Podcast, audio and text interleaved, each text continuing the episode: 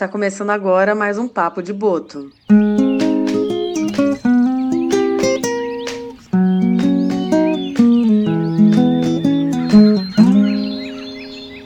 Olá a todos que estão ouvindo esse bate-papo especial do projeto Boto Cinza, um projeto desenvolvido pelo Instituto de Pesquisas Cananeia com patrocínio da Petrobras, por meio do programa Petrobras Socioambiental. Meu nome é Silvia Zambuzi e faço parte da equipe de educação ambiental do projeto Boto Cinza. Olá pessoal, meu nome é Kelly Pansardi, eu também faço parte da equipe de educação ambiental do projeto Boto Cinza. Olá a todos, eu sou Daniela Xavier e também faço parte da equipe de educação ambiental do projeto Boto Cinza.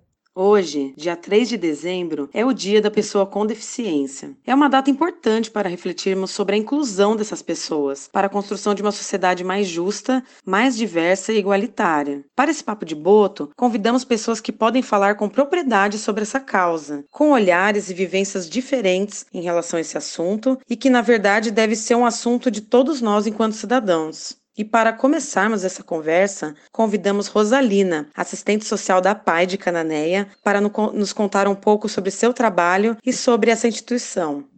Olá, Rosalina, tudo bem? Muito obrigada pela sua participação e, na verdade, eu fico muito feliz que o último episódio do Papo de Boto de 2020 esteja trazendo um tema tão importante e eu tenho certeza que hoje aqui com esses convidados incríveis. Serão passadas informações muito importantes e desde já nós agradecemos a todos vocês. E para começar nosso bate-papo hoje, Rosalina, eu queria te perguntar né, quem está em casa nos escutando, nos ouvindo e também aqui para a equipe do projeto, o que, que significa a PAI? O que, que é a PAI? Para a gente começar a entender melhor como ela funciona e qual o objetivo dessa instituição.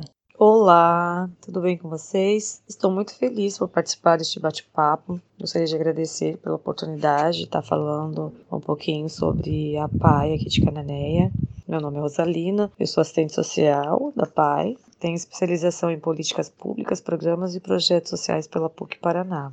A APAI é uma associação civil beneficente, sem fins lucrativos, que pode atuar na área de assistência social, educação e saúde. É, a nossa missão é promover e articular ações de defesa de direitos e prevenção, orientação, prestação de serviços, apoio às famílias, tudo direcionado à melhoria da qualidade de vida da pessoa com deficiência e uma construção de uma sociedade justa e igualitária. Nosso público-alvo são pessoas com deficiência intelectual e múltiplas deficiências e suas famílias.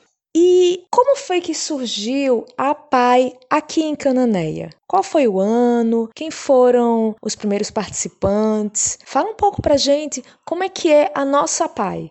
A PAI ela foi fundada em 22 de novembro de 1988 com apoio de grupos de pais. Na época, o presidente era o Dr. Bonerges. Temos alguns usuários fundadores da PAI que frequentam até hoje. É, hoje a PAI ela tem 25 usuários, mais suas famílias. O atendimento ele não resume só no usuário, mas sim em toda a família. Nosso atendimento na defesa e garantia de direito, trabalhando no fortalecimento dos vínculos familiares, sociais e comunitários, é, também a inclusão social e a melhoria da qualidade de vida dos nossos participantes. É, o objetivo é de promover autonomia, protagonismo, emancipação, sempre com o um olhar na potencialidade do usuário os atendimentos com usuários de segunda a sexta-feira, das 8 às 13 horas. É, logo quando chegam, tomam um café da manhã e almoçam antes de retornarem para suas residências. Temos oficinas que são ofertadas ali na PAI, oficina de artesanato, pintura, tem a padaria artesanal, projetos voltados à inclusão social que são desenvolvidos durante todo o ano. É, no mesmo período que eles estão lá na PAI, eles realizam a fisioterapia e também são avaliados e acompanhados pela nutricionista.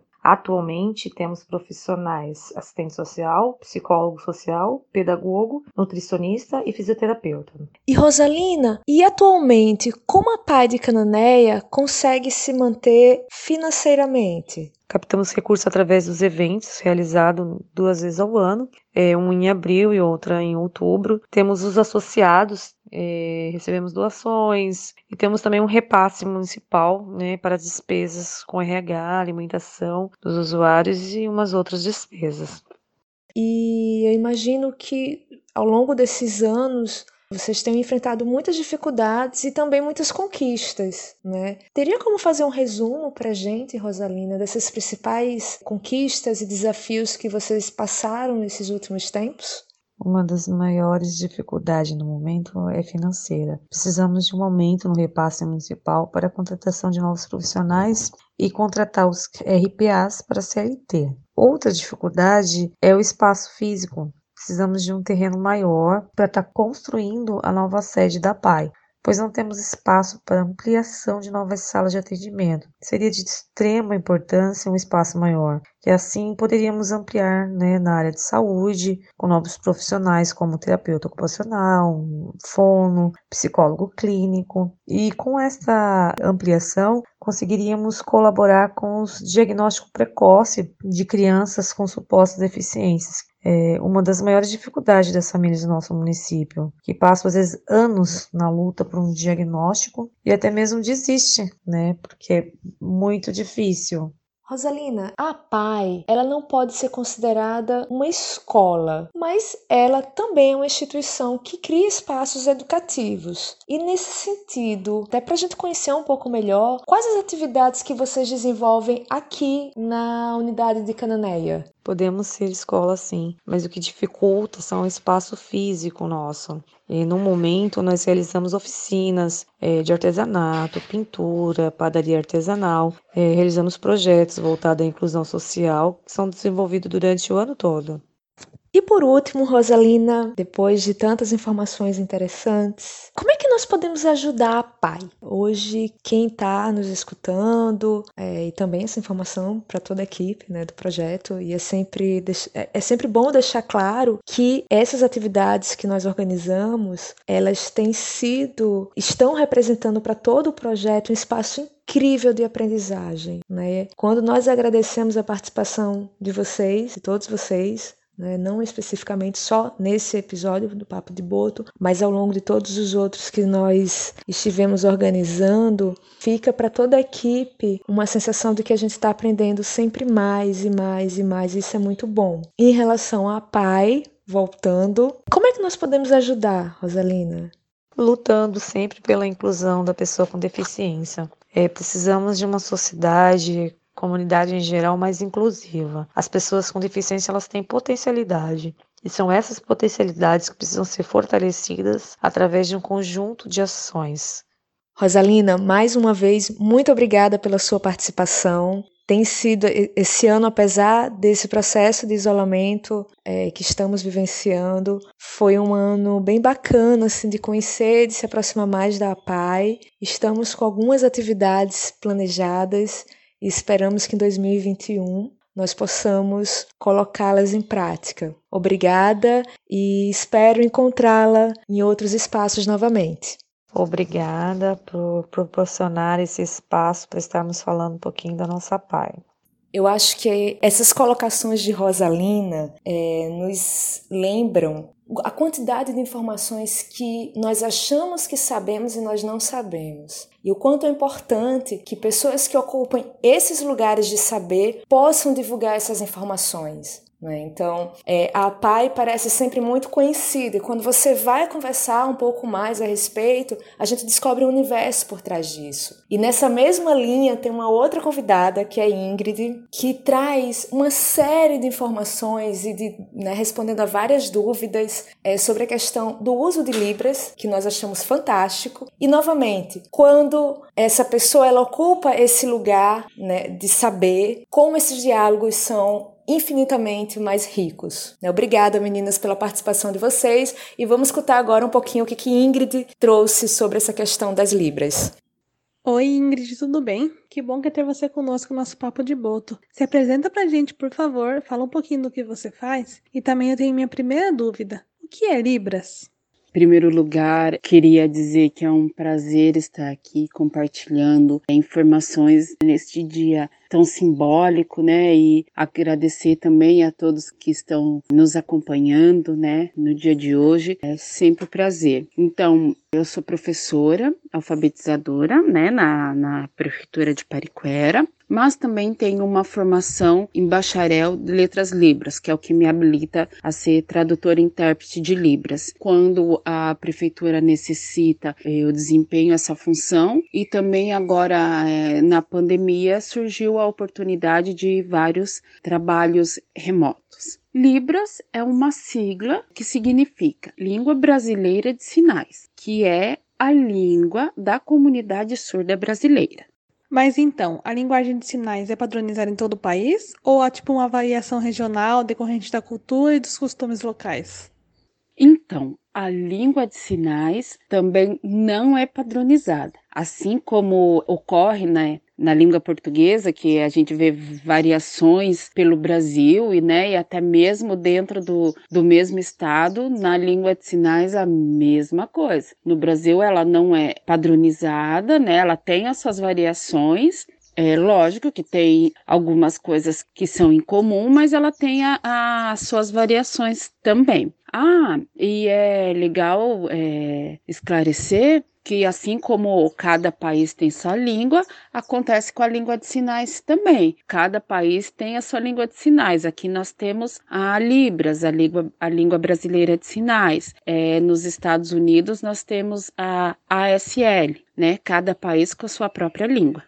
E Ingrid, como que funciona a formação de um intérprete? Tem uma faculdade ou um centro de treinamento? Como que é?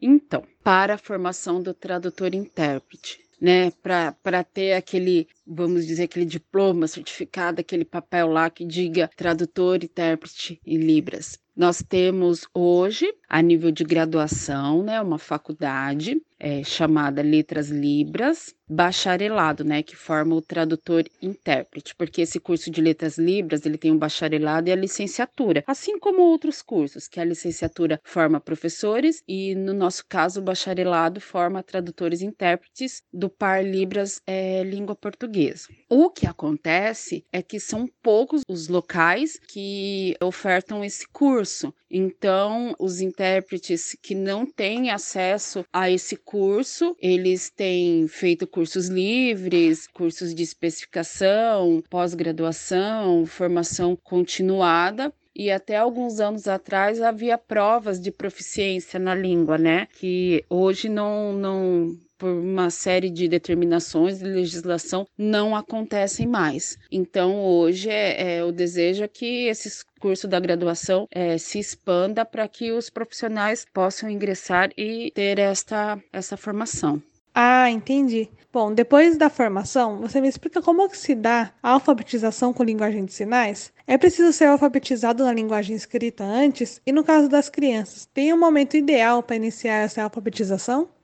Outra pergunta bem interessante, cada pergunta dessas daria uma entrevista inteira, mas eu vou tentar resumir para você, Dani. Então, pense nas nossas crianças ouvintes, né? Que nascem ouvindo, que tem pais que ouvem, falam. Como que essas crianças aprendem a falar?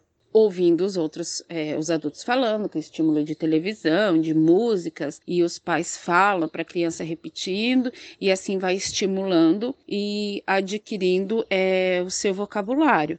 E assim com a criança surda, ela precisa desse estímulo, ela precisa ter o contato com a língua para que ela possa é, desenvolver. Mas é sabido que 90% das, das crianças surdas convivem com, com famílias ouvintes, né? Que não têm, por muitas vezes, essa instrução, que também não têm acesso à língua. Então, acaba que, que essa criança demora mais para ter o contato, né? Com a Libras, que é a sua língua materna. E em relação à, à, à, escrita, no caso da criança surda, ao momento que ela adentra a escola, as duas línguas podem acontecer é, de maneira contínua, juntas, né? Não precisa assim é, ser momentos separados, primeiro uma língua, depois outra língua. É, mesmo porque a nossa legislação que reconhece a Libras como a língua é, oficial da comunidade surda brasileira, ela não substitui substitui a modalidade escrita da língua portuguesa. Então, o ideal é que quando esta criança entre na escola, ela já receba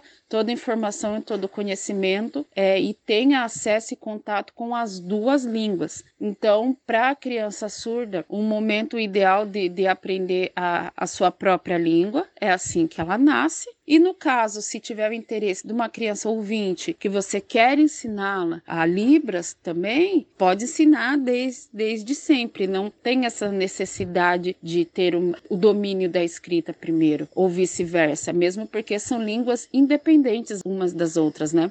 E Ingrid, você acha que tem aumentado a procura por trabalhos com Libras? Você acha que desde quando tem aumentado? E nas escolas, como que está sendo esse processo?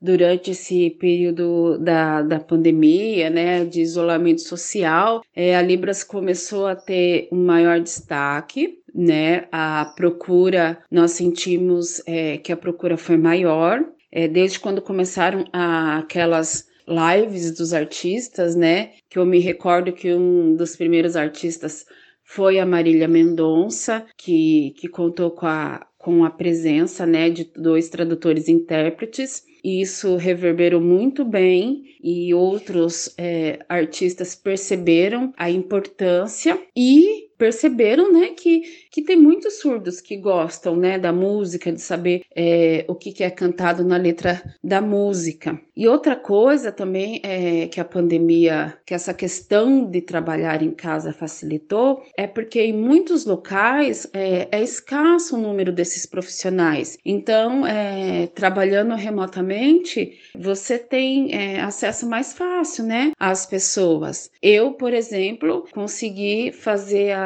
interpretação é, de um evento que é, a transmissão partiu da Austrália, né? Então tem sido bacana, é uma é, um novo nicho para os profissionais que a gente acha que acredita, né? Que mesmo que é, aos poucos as coisas voltem, que o isolamento é, diminua, mas que que continue é, em grande porcentagem a tradução e interpretação de forma remota. Agora, nas escolas, aqui no estado de São Paulo, os alunos surdos com alguma deficiência auditiva contam com a presença dos professores interlocutores, que são nomeados os tradutores e intérpretes que atuam né, em sala de aula das escolas estaduais. É, nos municípios, isso é, não tem, vamos dizer assim, não tem estruturado, não há orientações é, de como é, acontece essa atuação. É necessário que os municípios se organizem e prevejam essa situação para ver como a melhor maneira de atender esse aluno, que é em muitos municípios, enquanto o aluno está na rede municipal, ele passa sem acompanhamento. Em Pariquera, que é um que é o município que eu estou atualmente, já é, aconteceu de ter um, passar um aluno surdo pela rede municipal e eles me deslocarem da minha função para eu atuar como intérprete desse aluno. E por fim, qual a orientação para os pais das crianças que estão sendo alfabetizadas com linguagem de sinais? Eles também iniciam um processo de aprendizagem?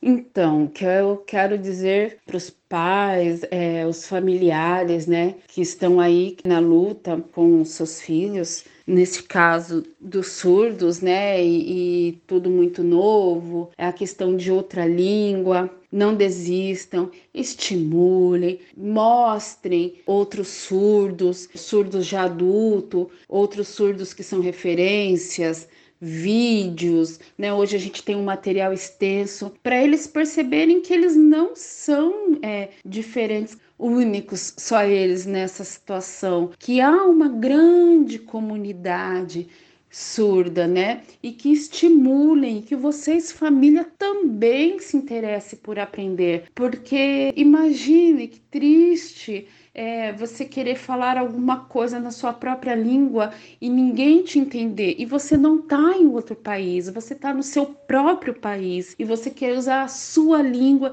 e as pessoas não te entendem. Então vamos todos, né? a aprender a língua brasileira de sinais, é, vamos estimular o seu uso. O nosso desejo não é que toda a população seja fluente, mas que a gente consiga ter um mínimo é, de comunicação com cada indivíduo. Então, é, essa criança surda, o quanto antes puder ser imersa na língua de sinais é importante. E você que, que está nos acompanhando, que seu filho é ouvinte, né, que fala, escuta, mas que você acha interessante a língua de sinais, por que não o inserir num curso, por exemplo, né? A criança aprende muito mais, mais fácil. Então, já pensou que bacana? Por exemplo, o inglês é muito importante, é importante, mas é, a criança ter como segunda língua, no caso as ouvintes, ter como segunda língua a língua brasileira de sinais, né? Então, para ela vai ser muito mais fácil quando ela crescer, né? Quantos milhões de surdos nós temos no Brasil? E já pensou que bacana o seu filho ouvinte com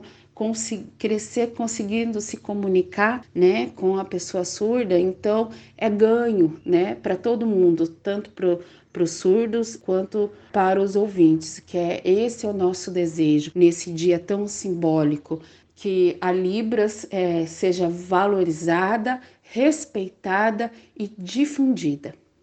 Sim, eu concordo muito com você, Ingrid. Quero agradecer pela sua participação. Muito obrigada. Sua fala é muito importante para gente. Olha só quanta coisa legal Ingrid traz pra gente, né? E eu acho que o legal do Papo de Boto é, é trazer essa variedade de pessoas, né? De áreas de trabalho diferentes, de pessoas diferentes, né? Independente do, da profissão que tenham, pra gente poder enriquecer mais ainda o nosso diálogo.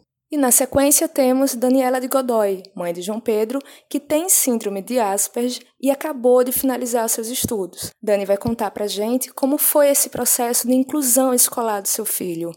Oi, Dani, tudo bem? É muito feliz de você ter aceito o nosso convite. Eu, particularmente, como sua amiga, fico mais feliz ainda. E é uma honra poder conversar, trocar uma ideia, aprender com vocês. Acho que esse bate-papo de hoje está sendo um dos mais especiais que, que nós já preparamos, porque são muitas informações, é, informações diferentes, informações novas. Está sendo um aprendizado muito importante para todos nós. E Dani, nesse processo todo, eu acho que você tem uma contribuição incrível, que é o seu ponto de vista como mãe. Queria que você contasse para gente um pouquinho desse processo inicial aí com, com o João, principalmente na escolha da escola. O que, que você buscava, o que, que você estava procurando, quais foram as dificuldades. Compartilha com a gente um pouco essa tua experiência inicial essa experiência de vocês, na verdade, né?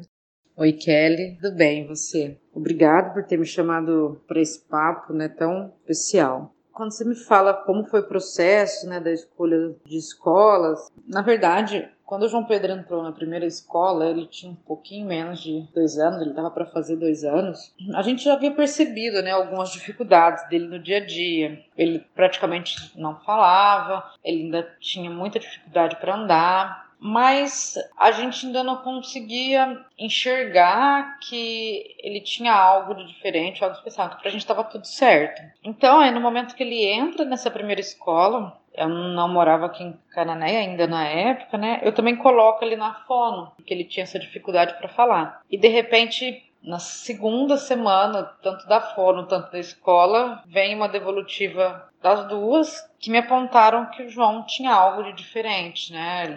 Tinha dificuldade de interagir com as crianças, tinha dificuldade de. A, a fonoaudióloga não conseguia interagir com ele, não conseguia fazer atividades com ele. Então, inicialmente, eu estava apenas procurando uma escola para ele, né? Uma escola boa para ele, mas sem considerar é, essas especialidades que ele tinha, né? Essas coisas diferentes que ele tinha, porque eu não acreditava que tivesse um diagnóstico, né? Aí, logo após o diagnóstico né, de síndrome de Asperger, primeiro eu percebi que eu precisava buscar uma escola que aceitasse o João Pedro. Né? Isso eu percebi na primeira escola que eu tentei, quando eu saí, né, na época eu morava em Brasília, quando eu mudei de Brasília para o litoral, já para Santos, eu já percebi uma dificuldade de ter uma escola que aceitasse o João Pedro. E me falava, ah, mas é lei, eles não podem recusar, eles têm que aceitar. Mas eu não queria que fosse uma coisa obrigada, eu não queria. Eu tinha receio de como meu filho ia ser tratado numa escola, como eles iam dar uma atenção para ele, sendo meio que imposto a eles ficarem com o João Pedro. Né? Eles não, eles não diziam diziam que não queriam, mas de repente, quando você dizia o diagnóstico, ah, mas a gente tem que ver se tem vaga, a gente, a, a sala tem muito aluno, a gente não vai conseguir dar uma atenção. Então eu comecei a procurar uma escola que aceitasse ele, entendesse o problema dele e tivesse disposta a, junto comigo, né, que eu estava aprendendo também quais eram as dificuldades do João fora de casa, ter essa boa vontade de entender o que o João necessitava para ele poder ter uma vida escolar.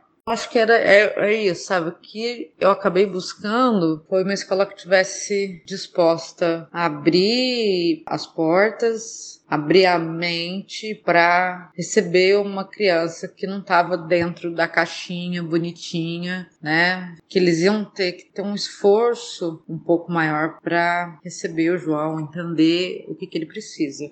E Dani, como é que foi esse processo inicial de adaptação? E você acha que a inclusão escolar hoje ela está melhor, está mais fácil? E o que, que você considera mais fácil ou o que você considera que facilita esse processo? A adaptação do João no começo, eu acho que a adaptação do João aí vem muito de encontro com o que eu respondi anteriormente, né? Eu acho que a escola, assim que ela topa e aceita verdadeiramente abraçar uma criança especial, e quando eu falo escola, não adianta só a diretora aceitar se os professores não entram na onda ou ao contrário, os professores estão super dispostos e a diretoria já é mais fechada. Acho que tem que ser um conjunto, a escola inteira tem que estar disposta a receber de verdade uma criança assim. Então a adaptação dele nas escolas que ele teve uma receptividade, tipo, tranquila, uma receptividade que sim, vamos abraçar, vamos fazer o que for possível. Não tinha grandes dificuldades, ele tinha uma dificuldade de interação, ele não enxergava os amiguinhos dele da sala, mas as, a escola fazia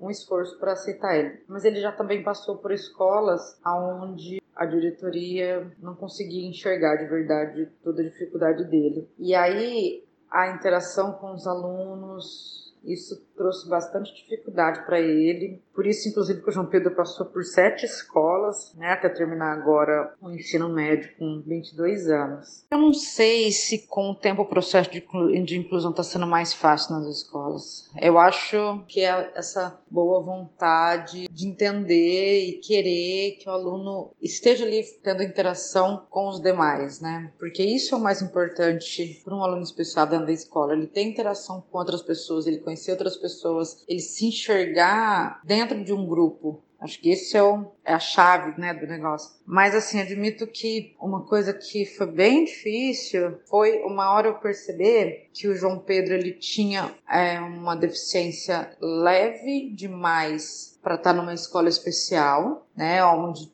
é, tinham pessoas que demandavam muito mais dos profissionais, né, inclusive alguns lugares chegaram a me falar isso, o que ele tem, hum, ele não se encaixa aqui. Só que também você vê que, que muitas das escolas também de ensino, teoricamente o normal, ele também não se encaixa. Então a gente fica meio, nossa, ele não se encaixa em lugar nenhum. Só que essa boa vontade de diretoria, secretaria, professores, isso dá uma amenizada nessa angústia nossa, sabe? De acolher filho da gente. Que em Cananéia, né, que foi a última escola que ele passou, ele, que ele terminou agora, no meio do ano, foi um processo muito bonito, sabe? Porque eles fizeram, eles me chamaram no dia do planejamento escolar, junto com é, outras pessoas, dois representantes da PAI, e uma outra mãe que tem uma, uma pessoa especial também, e para a gente discutir e contar com as nossas dificuldades, as dificuldades do nosso filho, como eles eram. E no primeiro dia de aula, eles solicitaram que o João não fosse, eles passaram de sala em sala, explicando que ia entrar uma pessoa assim, assim, assim, assim, que todos acolhessem. Sabe, isso foi muito bonito, porque o João Pedro foi acolhido dentro do EJA, que ele estudou agora à noite, de uma maneira muito bonita. E eles se ajudavam muito e ele foi muito querido, muito querido, muito querido. A gente começou falando né, a respeito da inclusão escolar. E muitas vezes a gente só pensa nesse espaço, né, na escola. Inclusão na escola, socialização na escola, educação na escola. E fora da escola? Como é que você visualiza a inclusão social? O que, que você acha que precisa mudar? O que, que facilitaria? Você, como mãe, qual a sua opinião sobre inclusão social?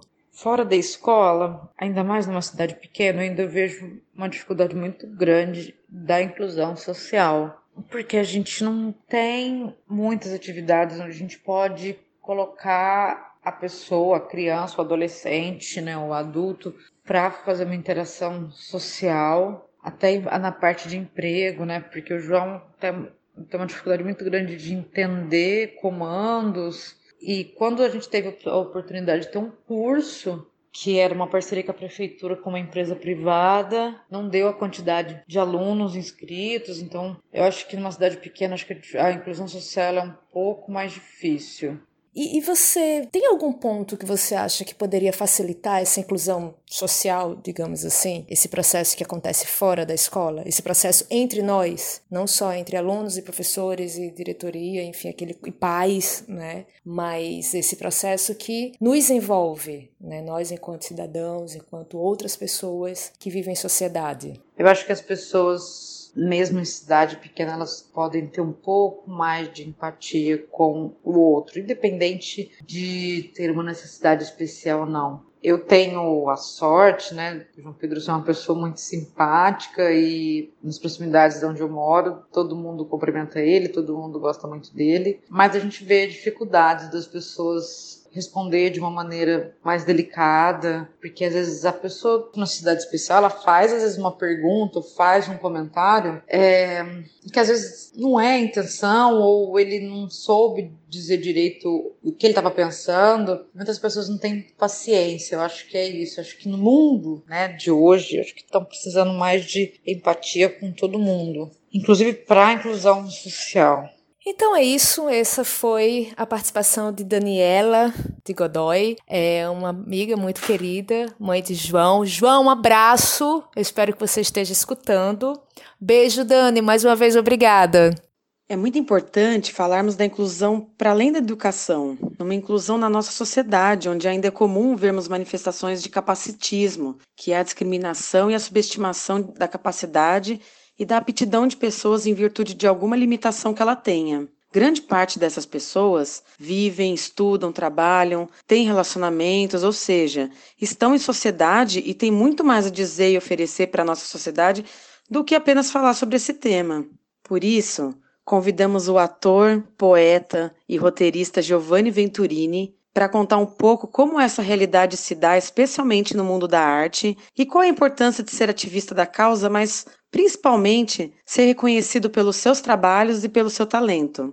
Bom, sobre o capacitismo e principalmente o capacitismo na arte, é muito complicado ainda, porque nós artistas com deficiência somos sempre convidados para realizar ou papéis estereotipados, né, personagens estereotipados, ou para falar sobre a deficiência, sobre inclusão. Nós só somos lembrados em datas especiais, assim, em outubro, em dezembro, porque tem o dia da pessoa com deficiência, e isso é um tipo de capacitismo, porque as pessoas, o mercado artístico, o mercado de trabalho em geral, está enxergando primeiro a nossa condição física, antes da nossa qualidade artística, da nossa qualidade profissional. E a gente não vive somente em dois meses, né? Nós temos o ano inteiro para sobreviver e muitas vezes falta trabalho. E quando aparece trabalho, é sempre nesse lugar do vitimismo, de colocar a gente como é, exemplo de superação. E não somos exemplos de superação. Nós somos pessoas, como outras qualquer, querendo sobreviver e fazer o que a gente ama, que é a arte.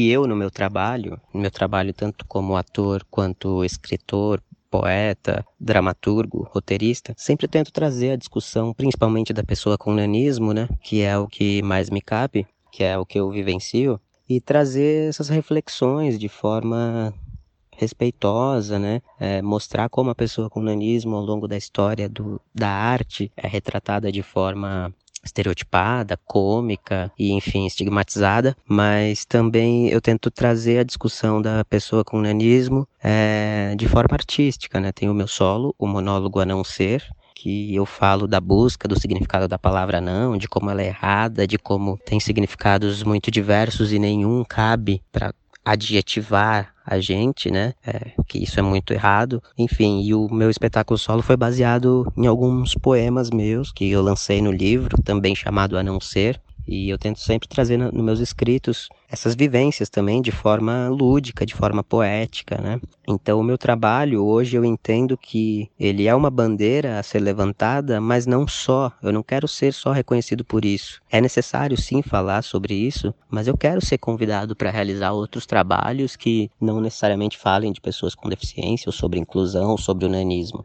É, então eu estou buscando nesses meus trabalhos sair desse lugar comum e de como o mercado enxerga a gente. Muito obrigada, Giovanni. Recomendo demais a leitura do seu livro A Não Ser, que é fantástico. Acreditamos que é muito necessária essa discussão, pois só assim podemos começar a estimular a ampliação de ambientes de estudo e trabalho verdadeiramente inclusivos e acessíveis para todos. E precisamos cada vez mais conhecer e divulgar os trabalhos das pessoas com deficiência, que têm muito a dizer, muito a sentir e muito a retribuir para uma sociedade mais justa, inclusiva e diversa. É com essa mensagem que encerramos o último Papo de Boto de 2020. Conviva, conheça, valorize a diversidade e ajude a tornar a nossa sociedade um espaço mais gentil e inclusivo. Muito obrigada a todos os ouvintes da Transmar FM de Cananéia e especialmente a todos que participaram desse Papo de Boto, um espaço tão importante criado pelo projeto Boto Cinza, nesse momento que precisamos de mais e melhores informações para enriquecer nosso dia a dia. E fiquem ligados, pois em breve teremos mais papo de boto para vocês.